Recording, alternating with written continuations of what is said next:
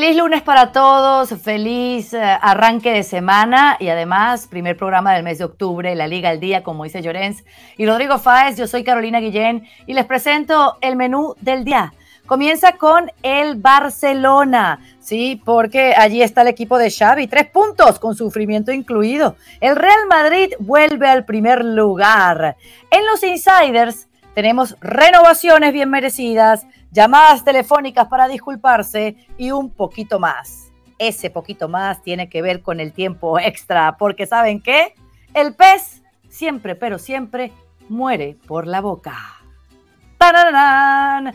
Así arrancamos y les quiero presentar primero el tema del Barcelona, que el viernes pasado le ganó al Sevilla con autogol de Sergio Ramos, sí, siempre le quiso el Camero marcar al Barça y vaya que lo hizo en el momento menos oportuno, ¿verdad? Para el equipo andaluz. Moisés, hablemos del nivel de juego de fútbol del Barça. ¿Cuál es tu opinión al respecto? Pues que el, buenas tardes a todos, saludos eh, desde Barcelona, a ti, a Rodri, a todos los compañeros de producción y a toda la audiencia. Pues que a mí el juego del Barça el viernes me gustó. Venía de hacer dos partidos muy buenos ante el Betis y ante el Amberes, uno en Liga de Champions. Venía a hacer dos partidos muy malos ante el Celta y el Mallorca. Y creo que el viernes hizo un, partido ante un rival, es un rival que, que, está yendo de menos a más, un rival que cada vez va agarrando más la idea competitiva que quiere su entrenador. Yo creo que el Barça cumplió eh, eh, ganó, que era el objetivo, lógicamente, y cumplió jugando bien. Es decir, tuvo. Eh, se hablas de sufrimiento, es verdad que sufre, sufre sobre todo por, por la estrechez del, marcador. Pero a nivel futbolístico, si el Barça hubiese estado un poco más aceptado en la primera parte, podría haber dejado ya medio embastado el partido. No lo hizo y eso, lógicamente, te lleva o le llevó a, a sufrir. Pero a mí personalmente el partido del Barça el, el pasado viernes me gustó. Me preocupa que la producción no acabe de ver bien los partidos, pero yo creo que el Barça, el Barça jugó bien el viernes. Es verdad, tanto así que de viernes a sábado eran líderes los de Xavi, pero eso cambió después de que jugó el Madrid. Pero no nos metamos en el equipo blanco. Rodri, a ti la misma pregunta, pero te la cambio un poquito. ¿Por casualidad te preocupa el nivel de este Barcelona?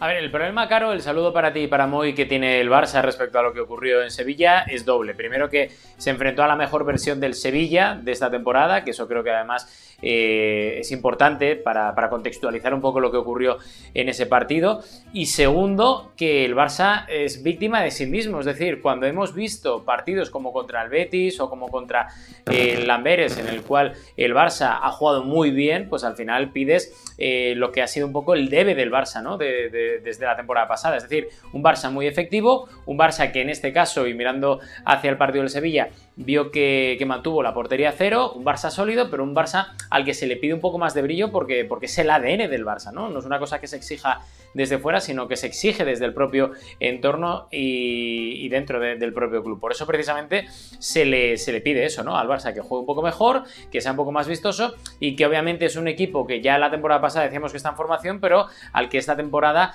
pensamos que, se le tiene que exigir un pasito más hacia adelante porque ya lo hemos visto, ¿no? Falta un poco esa continuidad de la que estamos hablando en las últimas dos semanas que, que no acaba de agarrar, pero que, a ver, plantilla hay, fondo de armario también, para mí técnico sí que hay y tienes los miembros suficientes como para poder jugar mejor. A ver si de, una vez el Barça enlaza, aunque no sea a nivel de resultado una buena racha, pero que sí que de juego para, intentar pues mantener un poco lo que es ese ADN, ¿no? Que, tanto comentamos en, Pero eso es cuestión de tiempo, ¿no? Eh, Moy, eh, esta idea de Xavi, esa juventud, esa masía, esa cantera que emociona e ilusiona para el presente inmediato, es cuestión de, de ensayar, ensayar hasta que le salga Xavi.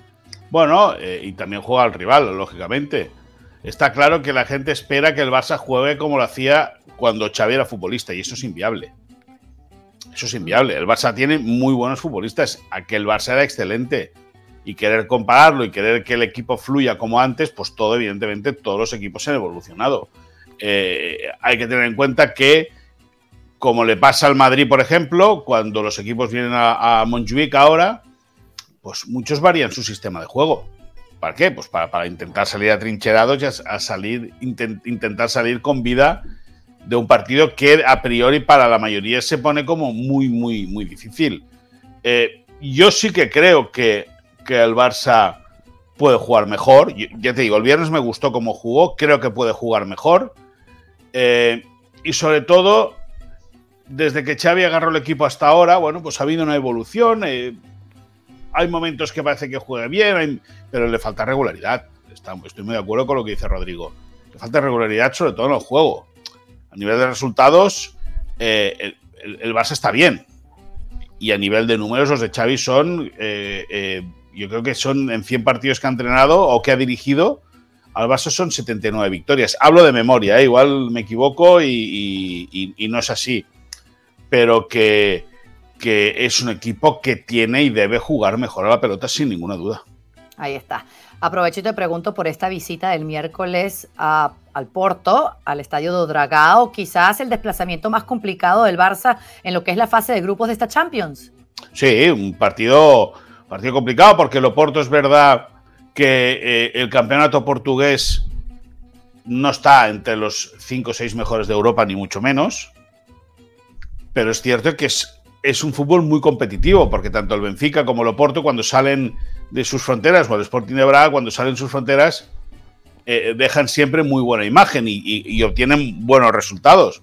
Por lo tanto, el Barça eh, va a tener que pelear mucho el miércoles en Oporto para, para conseguir un resultado positivo. Rodri, ¿estás de acuerdo? Cuando estamos viendo el calendario de este Barça, después de esa visita a Dodragao, se viene visita a Granada, al eh, local, estarán contra el Athletic, todos estos partidos, por supuesto, de liga, y luego el Shakhtar, hasta que lleguemos a ese clásico, el 28 de octubre en casa. A ver, es un. Yo creo que es accesible para el Barça, salvo seguramente esa visita a Oporto, que es complicada, pero a Granada vas a tener que viajar, siendo el Granada un equipo que está en la parte de baja de la clasificación, ahora mismo en puestos de descenso, pero al Granada, mm, viendo la diferencia, tienes que, bueno, eres el favorito. Luego tienes que recibir al Athletic Club de Bilbao en casa, que el Athletic yo creo que baja muchos enteros fuera de casa, le cuesta mucho marcar goles, creo que ha estado un pelín por encima del potencial actual que tiene en este inicio de liga, pero, pero creo que lo está haciendo muy bien, pero, pero tienes que ganar al Athletic, ¿no? Siendo muy complicado el equipo vasco, pero, pero ya, ya os digo que, me da la sensación de que hasta la llegada del clásico el Barça debería ser favorito en un 90-95% de casi todos los partidos. Insisto, seguramente el más complicado es el de Oporto, porque viajar a Dodragao siempre es muy complicado y más cuando estamos hablando de Champions League, a pesar de que sobre la mesa el Barça es superior al equipo portugués, ¿no? Pero vamos a ver eh, cómo intenta hilvanar Xavi todos estos compromisos dentro de lo que es la dificultad competitiva, de tener eh, muy poco descanso, que para mí es el debe un poco también de estos eh, conjuntos, ¿no? Que tienen que jugar cada 3-4 días, tienen que rotar muchísimo, tienen que intentar buscar que el fondo de armario esté al mismo nivel que los teóricos titulares y a partir de ahí, sobre todo con la baja eh, de Frenkie de Jong, que se recupere cuanto antes, que para mí sigue siendo clave en el engranaje del Fútbol Club Barcelona, pues vaya recuperando ese tipo de efectivos o de jugadores para intentar poder jugar, ¿no? Con más opciones dentro del, del esquema. Me gusta, me gusta. Bueno, el Barcelona Sufre un poco, según algunos entendidos, para otros jugó bien. Lo importante es que sumaron tres puntos y ahí están, como siempre, peleándole al Madrid, al Girona, a quien quiera estar en los primeros lugares de la Liga Española de Fútbol que se ve por la pantalla de ESPN Deportes en los Estados Unidos y por ESPN Plus.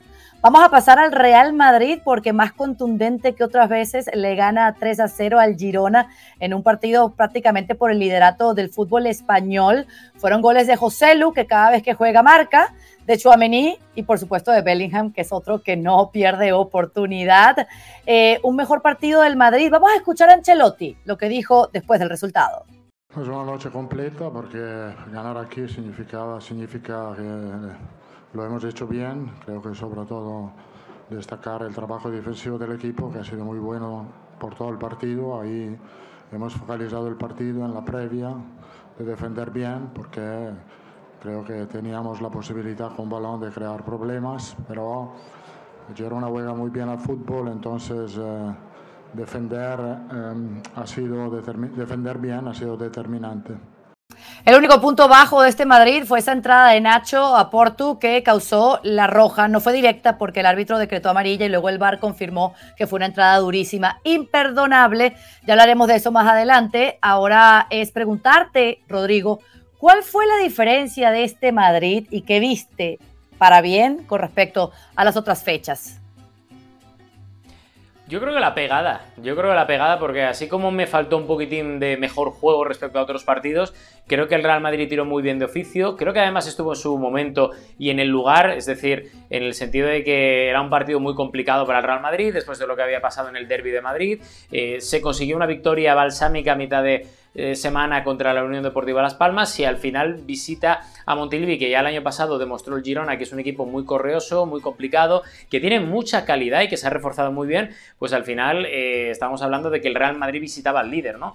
Y cuando echas un poco la mirada hacia adelante, Nápoles, Osasuna, Sevilla, Braga, Barça, Creo que el calendario del Real Madrid inmediato era complicado, es complicado, y precisamente por eso el Real Madrid tenía que, ganar sí o sí en Montilivi para intentar disipar cualquier tipo de dudas, ¿no? Y al final lo que es la, vida y también lo que es la liga, ahí lo estamos viendo, esta tabla que después de siete días, los últimos en los que mucha gente, seguramente alguno crítico, alguno no tan crítico, pero mucha gente pensaba que igual el Real Madrid estaba en el primer bache de la temporada, pues salió de Montilivi reforzado como líder indiscutible y de momento en solitario con 21 puntos, con uno de ventaja respecto al Fútbol Club Barcelona, ¿no? Entonces, eh, por eso precisamente hay que ir con calma con este tipo de equipos, no hay que dudar, y hablo del Madrid en este caso porque es el que nos ocupa, pero podemos hablar también del Barça o de cualquier otro conjunto europeo, ¿no?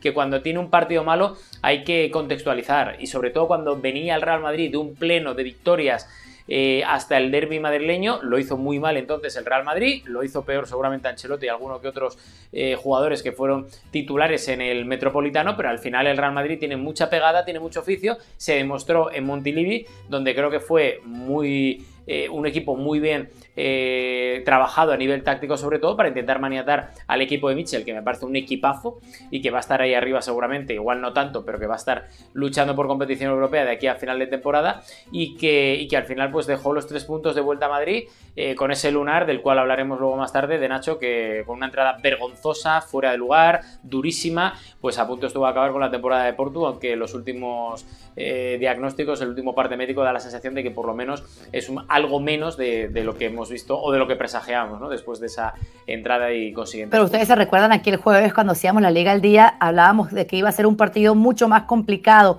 para este Madrid. Eh, no sé si el, si el marcador es mentiroso en cuanto a que ese 3 a 0 no muestra, ¿verdad? Un Madrid aplastante, pero el, lo bueno de todo este partido, Moy, es que el Girona jugó a lo suyo y murió con lo suyo, ¿no? No vimos un Girona distinto, tampoco un Madrid diferente. ¿Esperabas un enfrentamiento distinto.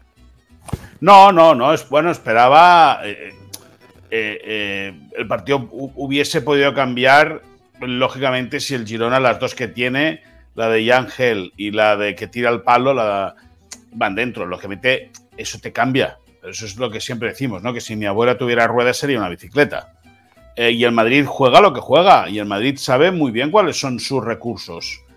Y la entrada de, de jugadores de la segunda línea y luego el, cuarto gol de, de Joselu, que es verdad que si metiese todo lo que rematase sería, sería bota de oro. Hmm. Eh, le valió, le valió, le valió para un Madrid bastante plano, un Madrid bastante eh, eh, muy sólido en el remate, muy, muy contundente en el remate. De ahí la, ventaja, en cinco minutos líquido al partido con el 0-2. El Girona es verdad que sigue a lo suyo.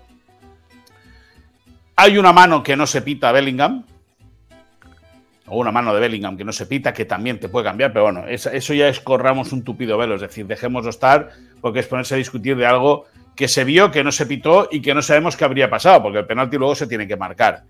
Con todo, bueno, eh, al final al Girona lo pusieron en su sitio, llevaba seis victorias consecutivas, algún día tenía que perder, pasó el sábado y el Madrid, pues, pues con lo justo, ganó de manera holgada, de manera contundente, supera un bache importante después de haber perdido el partido de liga ante el Atlético Madrid, el, el derby madrileño, y el Madrid suma y sigue, líder de primera, sin convencer en el juego, pero ahí están sus resultados. Ahí está. Eh, cuando vemos cómo marcha la liga, este Madrid tiene fecha de Champions League este martes y si bien allí sigue probando Ancelotti su once, su sistema, su rombo, todavía no tenemos claro cuál va a ser ese del técnico italiano para este partido. Ya están en Nápoles los merengues y allí me pregunto si volveremos a ver, eh, ¿verdad? En, en el 11, en el lateral izquierdo a Camavinga, por ejemplo, o si volverá a sentar a Modric, que tiene dos partidos sin ser titular. No sé si tú lo tengas más claro, Rodri, pero es de sumo cuidado esta visita al Napoli por Champions League.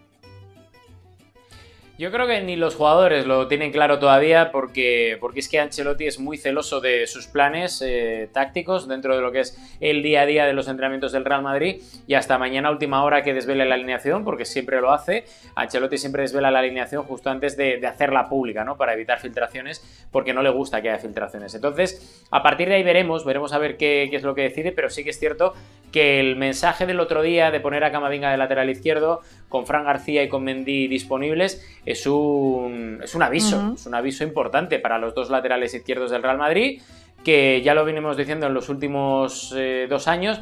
En el caso de Ferland Mendy mm, presenta muchas dudas al Real Madrid. De hecho, comentábamos hace más o menos 8 o 9 meses que si había alguna oferta por Mendy, el Real Madrid la iba a escuchar no llegó gran cosa, por lo cual al final eh, Fernán Mendy se queda en el, Real Madrid y el tema de Fran García, que creo que es un muy buen refuerzo, pero de momento no es un top mundial.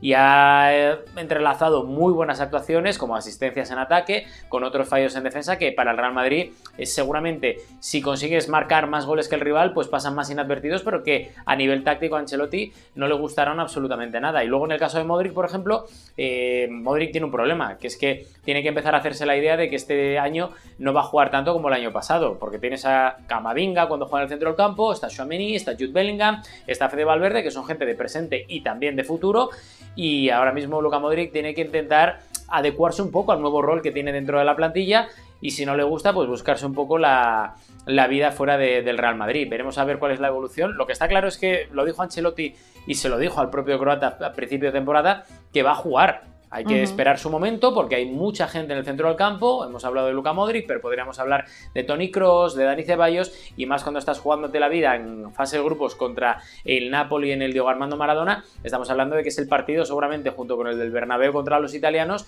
en el cual te juegas ser primero o no de grupo. Entonces es normal que Modric, que ahora mismo no está tan bien como el año pasado, pues pueda, pueda ser suplente. Claro, pero tú no descartas que Modric juegue el martes. Y que José, y que José Lu amanezca en la banca. De nada. Claro, claro, yo, a lo que voy, eso, claro. Yo no sé qué va a hacer porque no lo sabe ni Modric ni el mm. propio Ancelotti, que tendrá una eh, idea clara, pero que no descartemos nada. Yo lo digo en caso de que mañana Luca Modric no sea titular, que puede ser una de las opciones. Oye, si juega de titular por la experiencia que tiene, etcétera, pues mejor para él. Ahí está.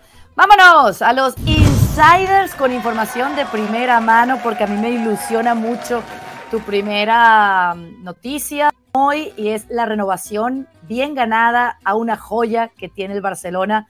Y quiero que me digas por cuántos años es, cuánto dinero y la cláusula de rescisión me interesa mucho. Bueno, la cláusula son eh, mil millones de euros, la de la que tiene eh, la Mal. Es la cláusula que pone el Barça a, a los que considera sus grandes estrellas de la cantera o a los grandes valores que tiene en, su plantilla, porque Pedri no es canterano, pero también tiene esa cantidad de dinero que, para desligarse del club. La Mil firma hasta el 2026, año en el cual será mayor de edad, pero hay un compromiso entre el Barça y George Méndez, el agente futbolista, para ampliarlo hasta el 2030. Por lo tanto, hay 2028, perdona, hay hay Lamin para rato en el Barça. Lógicamente ya ese eh, cambio, cuando sea mayor de edad, es, eh, eh, em, ese cambio de del futbolista, lógicamente hará que sus emolumentos vayan a más, que vayan creciendo.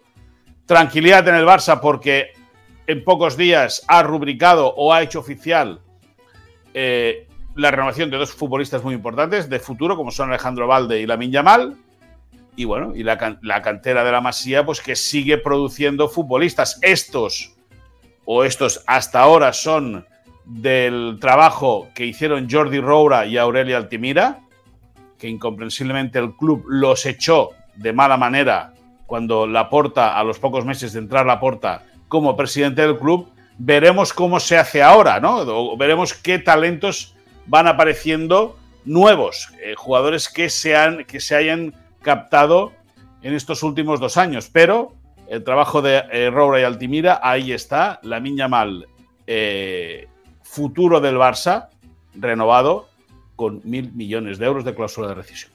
¡Wow!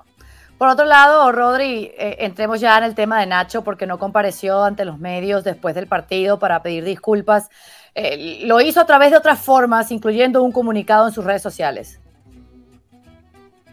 Sí, eh, completando un poco esa información que hemos podido confirmar y que varios compañeros durante el fin de semana también deslizaron, que el propio Nacho llamó personalmente a Portu para interesarse después de esa muy, muy, muy desafortunada entrada en el partido entre el Girona y el Real Madrid. Creo que se pasó tres pueblos, Nacho, se pasó tres pueblos. De hecho, hay imágenes de propios compañeros de Nacho diciendo que, se había ido eh, demasiado a, vamos a decirlo de una forma clara, ¿no? Que, se había pasado de, frenada, por, no decir otra palabra, porque está la cosa como está en redes sociales, pero vamos, que se equivocó desde el principio, porque llega tarde al balón, levanta demasiado la pierna para golpear a Portu, es una acción en la que no hay opción de disputa, por tanto, por parte del, defensor del, del, Real Madrid, sabe que se equivocó al instante, deja a su equipo además también con 10 corre el riesgo, que para mí es lo más grave de absolutamente todo, de dejar en el dique seco durante muchos meses a un compañero de profesión como es como es Portu y creo que es una equivocación a todos los niveles, que el propio Nacho se da cuenta al instante, eh, sabe que el castigo que le van a dar a través de, la tarjeta roja, más luego la sanción de, que le pondrá la federación seguramente será de varios partidos, dejando y mermando una línea que es vital para el Real Madrid, que ya está mermada de por sí este año con la baja de Militao, y que entonces él intentó pues, pedir disculpas primero de forma privada directamente con Portu y segundo a nivel público en sus redes sociales. Yo creo que esto le honra porque, porque fue una equivocación a todos los niveles, insisto. Creo que fue algo muy, muy negativo para él a nivel individual como para, como para el Real Madrid a nivel grupal.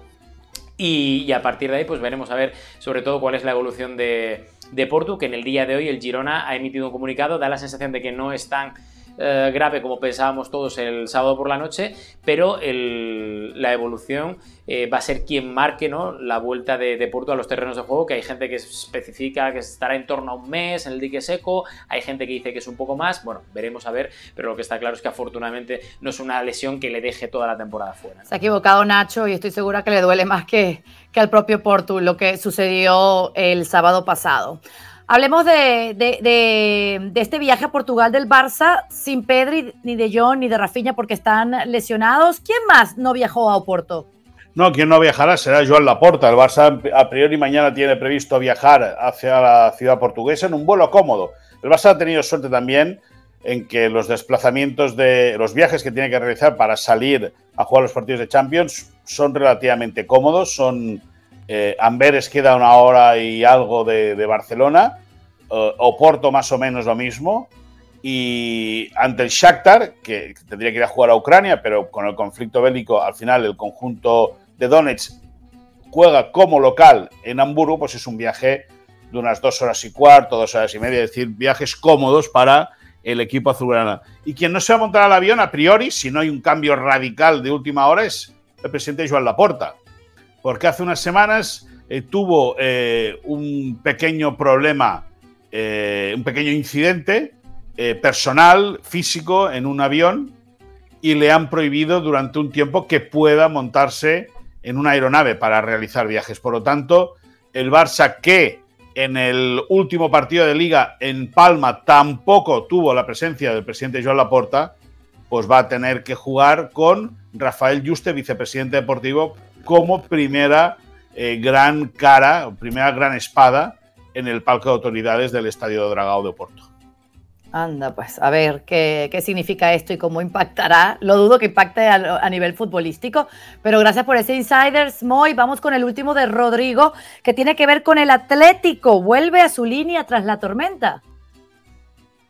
Sí, claro, y además fíjate que es algo que en el vestuario ha sentado muy bien porque las eh, últimas opciones que ha tenido el Atlético de Madrid a nivel competitivo han sido de aquella manera, sobre todo antes del derby, ¿no? Cuando eh, seguramente en la peor imagen, el peor partido en la era Simeone de su equipo en la liga, que fue en esa derrota por 3 a 0 en Mestalla, eh, llegó el partido que, que podría incluso poner tierra de por medio para esa imagen e intentar mejorarla contra la Lazio, que creo que hizo un muy buen partido, pero que termina con ese cabezazo de Provedel en el último minuto del portero, empatando la contienda y un partido que tenía ganado el Atlético de Madrid, pues al final, y gracias a ese punto de inflexión del derby, en el cual el Atlético de Madrid gana y además con justicia al Real Madrid, parece que el Atlético de Madrid ha recuperado un poco la línea, ¿no? La estabilidad, la tranquilidad en el vestuario es algo que se eh, que se contempla de forma muy muy positiva, que agradecen incluso los jugadores porque saben que es importante tener esa tranquilidad que seguramente el año pasado no tuvieron en los momentos más complicados de la primera vuelta y que este año sí que tienen, ¿no?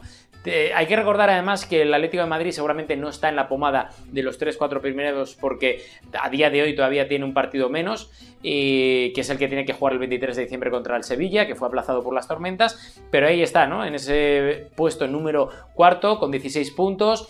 Eh, a tiro de piedra de arriba, tanto del Madrid como del Barça. La intención es no descolgarse mucho de ese tren, por si acaso cualquiera de los dos no está en su mejor momento y poder atacar de alguna forma, al igual que hizo en la segunda vuelta el equipo Simeone. Pero vamos, que hay tranquilidad, que hay calma, que hay alegría, después además de un partido muy complicado el de ayer contra el Cádiz, que siempre se le suele atragantar al Atlético de Madrid y que ayer encima se le puso muy, muy cuesta arriba con ese 0 a 2 con lo que se puso en el marcador el equipo de Sergio y que al final los de Simeone pudieron remontar al, fin del encuentro. Ahí está. Bueno, muchísimas gracias, Rodri y Moy. Ahora pasamos a lo que a ustedes más les gusta. Agarrarse por los moños. La bronca del día. Y les traigo el siguiente tema. Es sencillito, ¿verdad? Jude Bellingham le va a ganar el pichichi de la temporada 2023-2024 al mismísimo Robert Lewandowski. Uf, uf, uf. Bueno, ¿por qué no? ¿Por qué no? ¿Sí o no? ¿Sí o no? No, no, yo lo digo, ¿eh? A ver, puede ser. Puede, ser, puede, ser, y puede no ser. Un hito histórico. Puede ser y no puede ser. Puede, ser y puede no ser. pero puede ser un hito histórico en el cual un centrocampista ofensivo, reconvertido a ofensivo, pues pueda empezar a marcar. Pero es que de momento sí que es cierto que los réditos goleadores de Bellingham están batiendo registros, porque no recordamos en ningún equipo de la liga, o por lo menos que yo sepa, igual viene Mr. Chip y me contradice, un centrocampista que lleve el ratio goleador.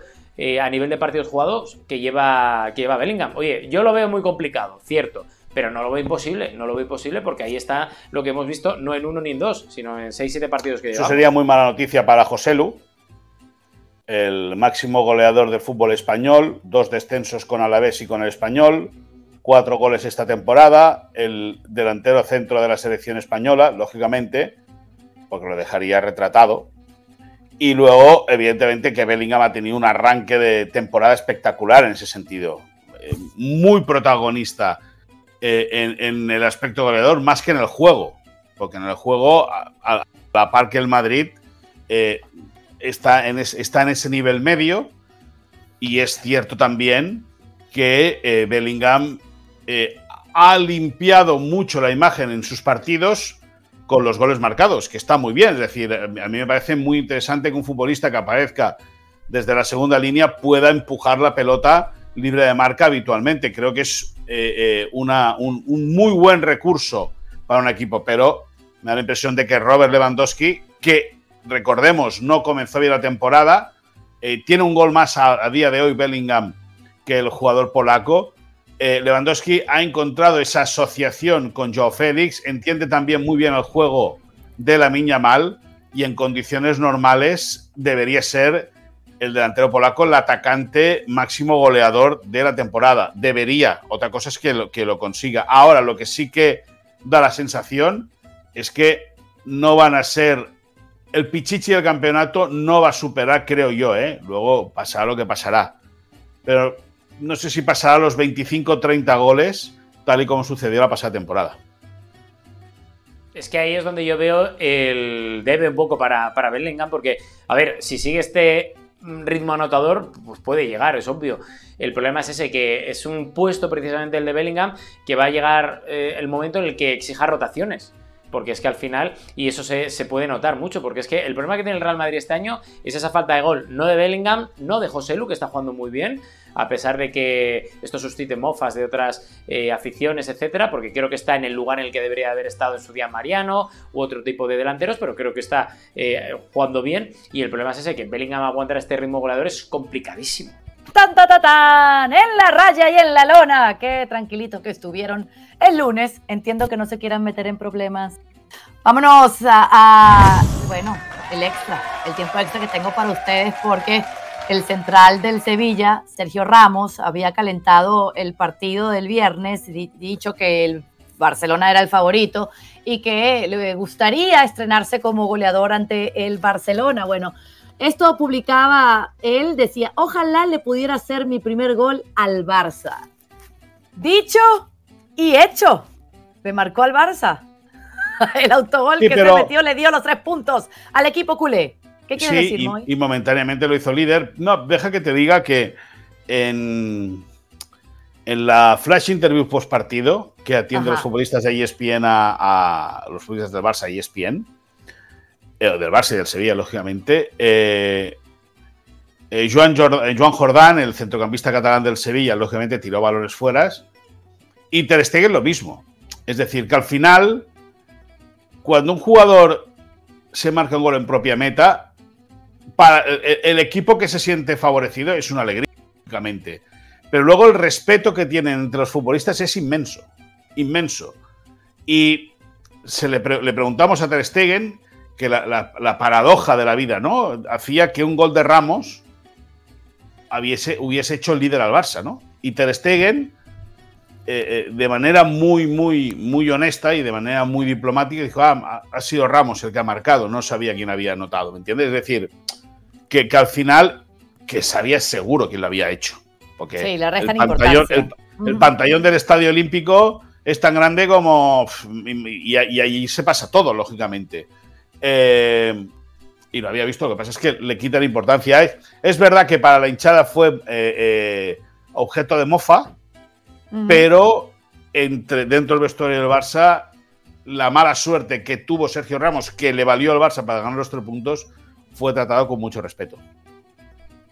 Rodri, ¿algo para decir de la mala fortuna de Sergio eh, Ramos? Sí, yo entiendo la mofa, la burla, el meme en redes sociales, porque al final es obvio que... Pero también voy a decir una cosa a los forofos. O sea, si el periodista en cuestión le pregunta a Sergio Ramos si le haría ilusión marcarle al Barça, ¿qué va a decir? Que no. Cuando primero es jugador del Sevilla y es su deber marcarle gol al Barça, al Betis, al Getafe, al Valencia, a cualquier equipo de primera división pero luego sí que es cierto que se concatena una serie de hechos que, al final hace que el pobre hombre marque gol, pero en propia meta, ¿no? Y contra el Barça. Pero bueno, más allá de la chanza, de las risas, del meme, yo creo que el propio Sergio también se lo toma bien, más allá de lo que le fastidia, obviamente, que en un partido muy serio del Sevilla, frente a uno de los rivales más complicados fuera de casa, y que a nivel histórico en los últimos años ha sido el más complicado de todos los desplazamientos del Sevilla, pues hayan palmado por, por un autogol que no es otra cosa que fruto de la mala suerte, ¿no? Ahí poco puede hacer Sergio, poco puede hacer los jugadores del Sevilla, del Barça o de cualquier otra, otro partido. Yo no recuerdo que eso le haya pasado jugándole al Madrid. No. No recuerdo ya ahora. ¿No? Pues, no, Igual sí, pero no lo sé. de que yo sepa, nunca le pasó contra el Barcelona, digamos. Bueno, señores, qué placer, ah, qué placer inaugurar este maravilloso contra Barça, Contra el Barça salió muchas fotos. O sea, no se marcó en propia meta, pero salían casi todas las fotos de las goleadas del Barça de Messi, de Guardiola, de Tito y compañía, habitualmente salía Sergio Ramos.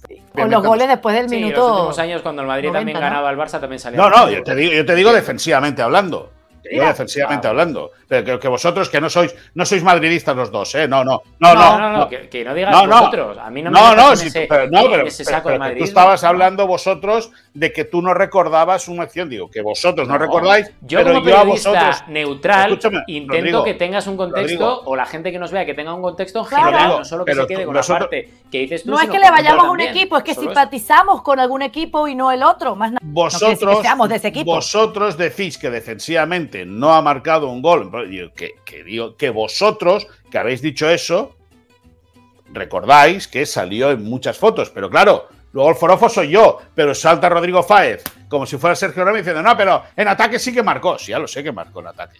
Yo ya sé. Pero bueno, yo solo te digo que salen fotos, cosa que no negué y salió en otra Al ataque, no pasa nada, no pasa nada. ¿Vieron? la bronca al final siempre, pero siempre es bien recibida. Gracias, señores. Que tengan una gran semana. Hasta aquí, la Liga al Día.